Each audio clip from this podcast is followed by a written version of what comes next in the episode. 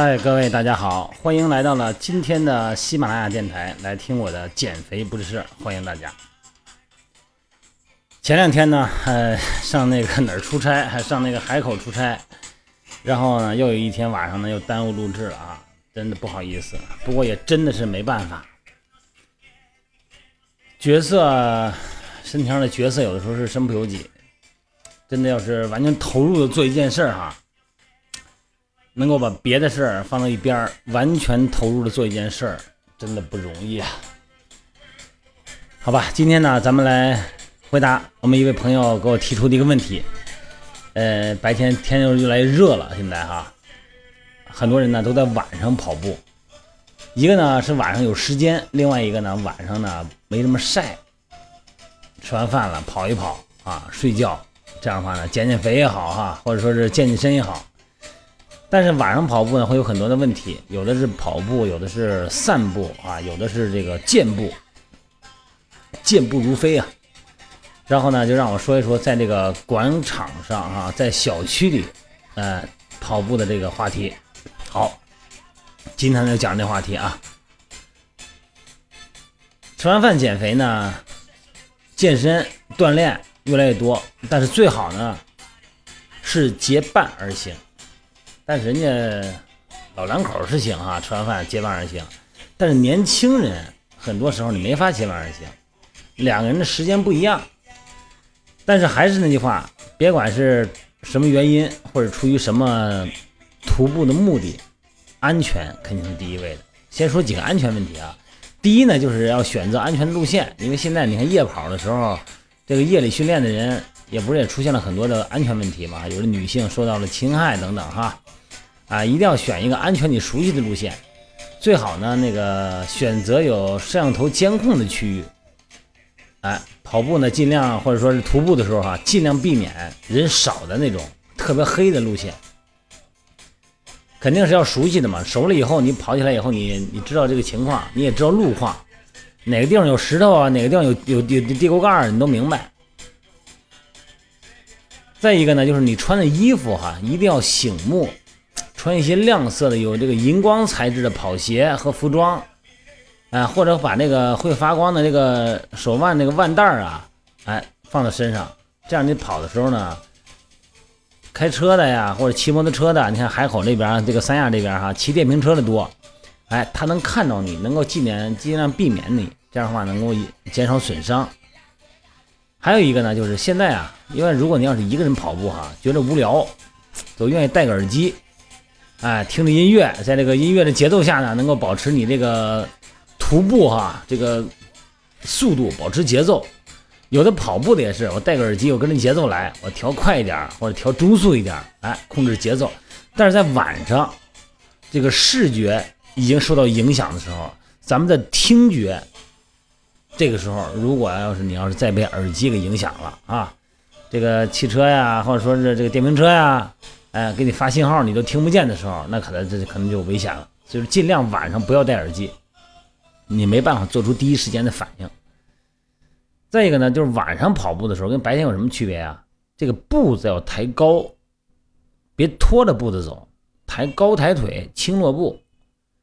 啊，咱们这个徒步走的时候，白天跟晚上的区别，因为你白天你看得见嘛，这晚上呢你不知道它到底是这个路况什么样，有的时候哈，啊，这个晚上光源呢。这个带来的影子，啊，会影响跑步对路况的判断。你看，你比方说你的这个路灯在你的身后，这个时候呢，经过你自己的身体呢，会形成一个影子在你的眼的前头。那这个时候呢，你眼前这个影子一晃一晃的，你对路况的判断就会有影响。这样的话呢，你可能就容易出现问题啊，会被绊倒啊或者什么的。所以说，尽量呢，每一步要抬的比白天训练的时候要高。当然这种走路，你说这是别扭不别扭？你习惯就一样。再一个呢，就是手里边别拿东西，你比方说手机什么的哈，你把它，咱不是现在有那个腰包？你说这跑步的时候撅着屁股一跑一跑的，那腰包在后头甩不舒服。咱不很多的手机包都在都在胳膊上嘛，是吧？哎，胳膊上搁点零钱，搁个手机，搁个家门钥匙，哎，别到胳膊上。这样的话呢。呃，你手里边不用攥着东西，真是万一摔倒了以后呢，你手还至少能扶一扶，是吧？还有一个呢，就是一定要遵守交通规则。你要是晚上训练的时候哈，徒步也好，跑步也好，尽量呢，呃，有的人是在公园里头，有时候在小区啊。咱们刚那回给我发，昨天给我发那个信息那个朋友，他是在广场，但是有的人可能是会在路路上。那这个时候呢，记住哈，就还是得看看看交通信号。另外一个呢，不要上机动车道，在这个人行道上跑或者快走，然后呢，把这个。红灯也不要过啊，正常的走这个交通按交通秩序走。还有一个就晚上走的时候哈，呃，有很多人是白天下了班直接进入这个吃点东西，然后可能下班很晚，下班就已经已经八点八点八九点钟了，天已经黑了，直接呢到了家以后呢换上衣服，或者说是干脆就换上衣服回家，在单位就换上衣服了，回家放下东西就开始练。那这个时候女性我提醒一下啊。一定要记得卸了妆再练。你比方说，你这个白领，白领这个层面的哈，每天都得化妆。你下了班以后，你把妆卸了，或者说下班之前你抽点时间卸了妆以后再运动。千万别说带着这个化妆品就跑步去，一出汗以后，这个容易堵塞毛孔啊，而且这个化学物品嘛，对咱们皮肤有侵害。卸妆以后一定要补点水哈。卸妆以后晚上那个植物光合作用以后呢，这个空气中的氧气含量呢比白天可能高，啊，这样的话呢，让皮肤呢进行自我的代谢，哎，这个时候如果要是白天这个水皮肤比较干，你卸了妆以后皮肤可能比较干，这个时候对皮肤表面的这个肌肤细胞啊影响哈，影响这个肌肤底层的充盈。再一个就是运动完以后啊，一定要这。洗洗脸，因为毕这个应该也不用说了，回家可能得洗澡啊，因为毕竟这个白天嘛，这个户外的空气，呃，这个到晚上以后它的，这个空气中的这个粉尘可能会有一个沉淀，这个时候呢，你可能对皮肤可能要清洁一下啊。然后呢，咱们就说一说这个训练前的还有几个问题。第一个问题呢，就是运动装备，这个运动装备呢。因为咱们这个朋友给咱提出一个问题，是他因为晚上走路，每天都晚上走一个小时快步走哈，然后呢这两天脚踝有点疼。那么至于脚踝疼的这个因素哈很多，这个产生脚踝疼的原因很多。嗯，比方说以前的运动损伤史啊，还有就是运动是不是没有热身啊啊这些原因都很很多。那我先简单介绍一下可能出现的几个因素。首先第一个呢，就是训练任何的训练，甭管是剧烈训练还是低强度训练。运动前一定要热身，这个热身咱们以前这个节目说过，热身分三次，分三步。第一步呢是关节热身，让你的关节产生关节液，啊，颈肩肘腕髋膝踝这几个关节，七大关节。至于怎么热身的和动作呢，这个可以看咱们的这个微信平台的视频啊，这个动态视频里边呢，我专门讲过怎么热身。然后呢，第二个呢是肌肉的热身，肌肉运动之前啊。啊，经过一些动态的弹动式的动态拉伸，让肌肉产生兴奋。啊，肌肉兴奋以后呢，会连带着神经系统、运动神经，啊，它会保持兴奋。这样的话，你运动的时候可能有感觉。第三呢，是关节热身了，肌肉热身了以后，然后呢，要进行一下你的循环系统的热身。也就是说呢，低强度的开始走了，啊，摆臂全身运动哈，大小臂九十度啊，然后半握拳。这么摆臂就开始往前走了，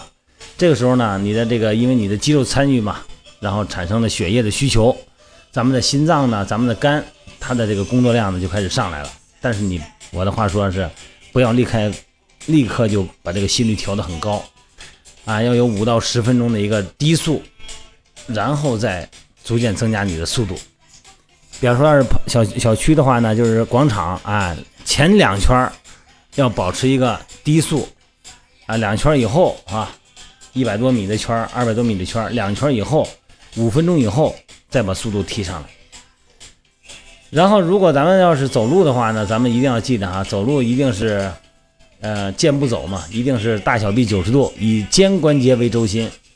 然后呢，两个胳膊的前后摆动呢，左右摆动的幅度呢，不要超过身体的中线。因为左右你要摆动太大了以后呢，身体就左右的晃动了，就影响到你的稳定性了。然后脚呢就是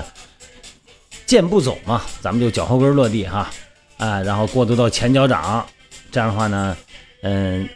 一开始走的时候呢，看点膝盖啊，膝盖跟脚尖一个方向在弯曲的时候，这样的话呢，保持这个膝关节的减震效果。另外一个呢，膝关节不要完全的伸直，不要向后超伸，超伸了以后呢，会给这个髌骨哈，还有那个骨面产生压力。这个具体的呢，也以前也说过。然后呢，就是要选择一个比较合适的这个运动路线。你要大概要知道我这个一圈儿，哎，我得有一个量化，我这一圈大概多少米？二百米一圈还是一百五十米一圈？哎，我这得不仅仅有时间啊，我大概我走几圈，我得有一个路程，我心里得有个数。所以说，你只要是运动呢，一定要涉及到一些运动装备。首先，咱就说这个鞋的问题啊，合适的跑鞋呢。可以提供很好的这个包覆性和稳定性，让脚和地面的接触呢横向移动啊，呃纵向移动啊，或路面的高低啊变化呀，哎会产生左右移动吧，减少扭扭转可能产生的伤害。然后好的减震鞋呢和弹力呢可以吸收来自路面的冲击，保护脚掌、脚踝和膝盖，同时呢把这个双腿的力量有效的传递到路面，提高。走路或者是跑步的效率。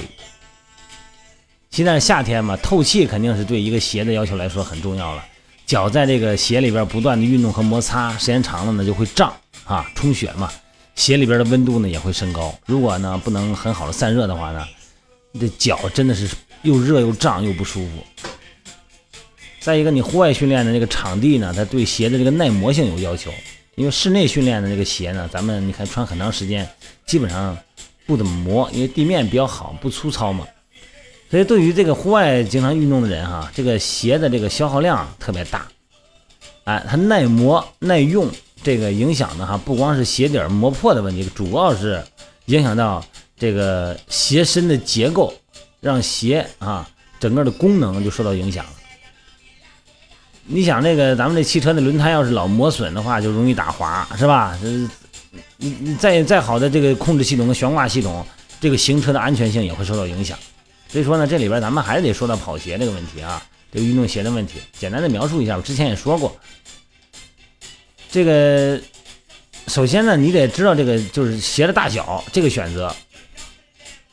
这个光脚哈，咱们量量那个脚的长度，再加上一公分，就就是咱们鞋的合适的长度了。另外一个呢，就是咱们咱们经常看到哈，卖鞋的这个店员呢，让你穿上跑鞋以后呢，啊，顶到最前头，看看呢，你脚后边是不是跟鞋能够留出足够的方式来判断长短。呃，实际上呢，这个比较方便，但是这个并不是最适合。正确的办法呢，就是把这个鞋带绑好，脚呢正确的落到舒适的一个位置上，然后呢，再把脚跟儿顶住鞋底儿。这个时候，脚的最前端，脚尖儿啊，鞋的最前端，离鞋尖儿应该有一公分啊。这个时候差不多就是一个拇指的宽度吧，看每个人松紧习惯哈。啊，脚后跟呢一定要包覆的很好，站起来走几步呢，看看脚后跟是不是松。这是鞋的长度，那鞋的宽度呢？那脚趾头动一动，看看在里边能不能舒服，就像弹钢琴一样哈。哎，给前脚掌留一个足够的空间。那脚趾弹钢琴的感觉，每个脚趾都能动，很舒服。但是呢，要有一定的包覆性，啊，不能选那个太宽的鞋鞋鞋鞋鞋面哈。这样呢，脚在跑步的时候呢会滑动，容易起水泡，容易磨皮儿磨破。咱们亚洲人的脚啊，一般比较宽，所以说呢，穿正常的这个鞋呢，呃，经常感觉长短合适了，但是呢，感觉前头窄。所以说呢，同一款。同样尺寸的鞋，如果有不同的这个鞋鞋的宽度呢，你可以试一试哈。那选择选择一些这个它有一些标准，你比方说有这个呃 D 啊，正常的是 D 宽度，然后两倍宽呢是二 E，然后呢三倍四倍呢是三 E 四 E 哈。所以说一般这个标志会标在那个鞋盒上，还有那个鞋的那个舌头上，就那个舌面上。再一个，咱们脚掌啊，在这个运动的时候哈，你你得跟这个鞋有很大关系。咱们了解好这个鞋的尺寸以后，接下来呢，就是这个鞋的最重要一个环节呢，就是你看看哪一款哪一个系列适合自己，那你怎么选择呢？各种鞋各种系列啊，啊什么短跑系列，什么休闲系列，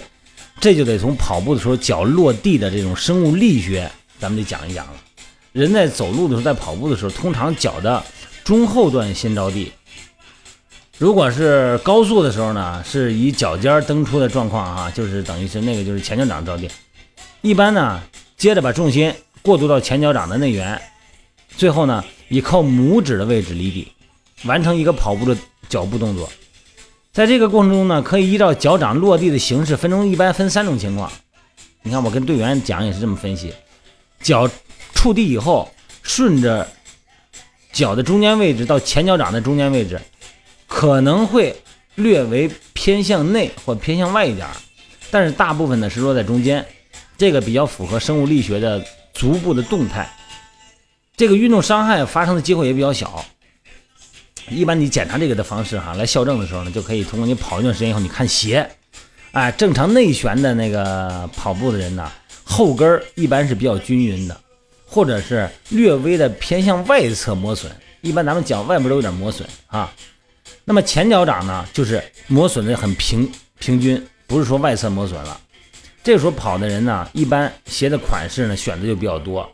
从这个减震啊到稳定啊，它它都可以选择，因为他在跑步的这个运动模式比较规范。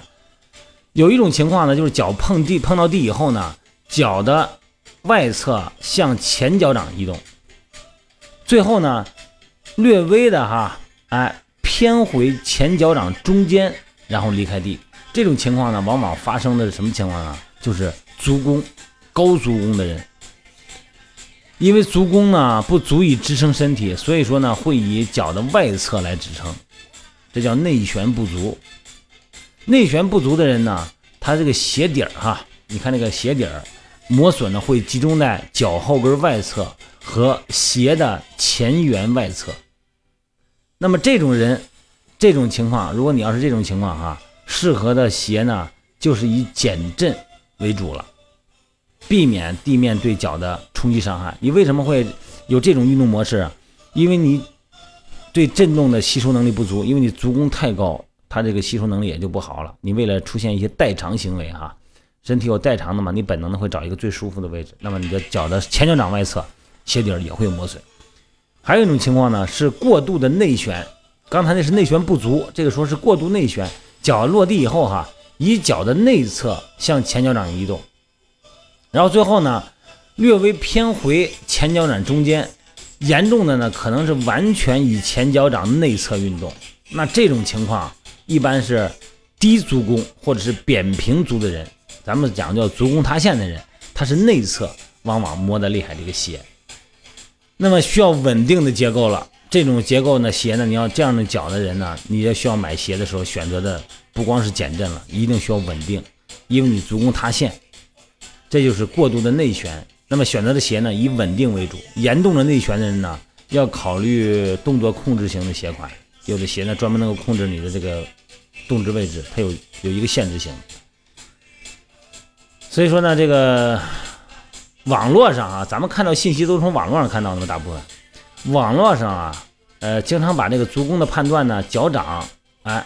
然后判定脚掌运动状况的方式呢，来这个来判断你选鞋。但是我这个我不这么认为哈，啊，只能说这只是一般情况。呃，有的人呢，经常跑跑步的人、运动的人啊，足弓比较低，但是呢内旋不足，或者是足弓比较高，但是内旋过度。这种情况呢，主要是根据鞋底的磨耗啊，或者是经过专业人员呢看你跑步的运动模式哈。你比方说我们教练看人怎么看？你在前头跑，我在后头，我看你的脚，看你的膝盖，看你的脚，看你的脚尖，我来判断你的运动模式。但是你要自己选的话呢，你你就你自己没法看了嘛。跑步它是一个动态的行为，你不能把它光看这个一个鞋底儿啊，因为你不能以静态的方式判断。你光就脚掌的这个掌型来选鞋，肯定是不行。另外一个呢，减震啊、稳定啊、动作控制啊，哎，呃等等鞋，现在这个分类分的很多，选鞋的时候要注意一下啊。而且呢，这个现在网站你要上网买鞋哈，这个鞋有的时候呢，它会强调它的功能性，这种功能性呢，可能正适合你的脚的特殊形状啊，这个可以去判断一下。另外一个呢，就是随着跑步的这个情况跟身体素质的改变，体重、脚掌运动的体型都可能发生变化。所以说，每次选鞋的时候，都要以最近啊，我最近一次穿的这双鞋的这种具体的磨损作为判断依据进行调整。你不能说我以前我就认准了这个款了，我过了多少年我还买这个款，千万别这么想，因为人的身体体重变了，运动情况变了以后呢，你的足弓、你的运动模式也会变。好了，咱们刚才说的是这个哈，另外一个就是还有运动完了以后怎么办？要拉伸啊。因为如果要是咱们低强度的有氧训练呢，这个强度呢，咱们保持到最大心率的百分之六十五到八十之间，就是一个中低强度。这个呢，运动一般呢，如果要是咱们保持一个摆臂的快走的时候呢，这个消耗量呢，正好呢，虽然是总量并不大，但是呢，脂肪参与的比例很高，能达到百分之八十以上。就这个是减脂的一个最好的一个心率范围。然后尽量保持一点长时间吧，好吧，咱保持个六十到九十分钟啊，然后戴个手环啊，或者判断一下心率，戴一个心率的手表也行。反正晚上走路跟白天的区别就是视野差了，这个本体感受能力差了。但是可能因为晚上嘛，呃，别人也看不见哈，好像自己在黑暗中呢，会有一种莫名其妙的放松，我不知道有没有哈，啊，我反正我有 莫名其妙的放松。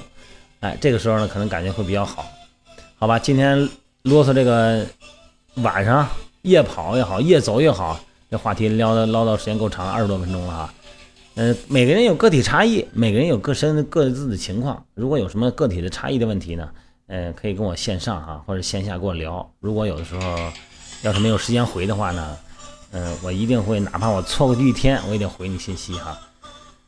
有一些训练的视频，有一些动态的教学呢，可以看我们微信平台啊，看微信平台里边的动态教学这个专栏这个菜单微信公众号呢就是我的手机号幺三六零幺三五二九幺零。好了，各位早点休息，晚安。